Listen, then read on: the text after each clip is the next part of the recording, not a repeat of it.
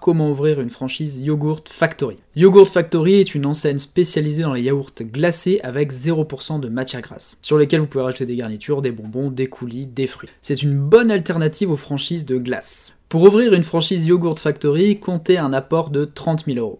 Un droit d'entrée de 20 000 euros vous sera demandé pour intégrer le réseau. L'investissement global sera aux alentours de 100 000 euros et le CA moyen sur deux ans observé est de 300 000 euros. Le franchiseur recherche des candidats sur Rennes, Nantes, Grenoble, mais également Toulouse, Montpellier ou encore Marseille. La durée du contrat de franchise est de 5 ans, la surface moyenne est de 15 à 30 mètres carrés. Concernant la redevance, c'est 5% de votre chiffre d'affaires hors taxe plus 1% pour le marketing. L'avantage de ce type de franchise, c'est que c'est plutôt fun à gérer. Vous pouvez faire d'excellentes marges et en plus, la surface nécessaire est plutôt petite, donc vous pouvez avoir des loyers assez faibles.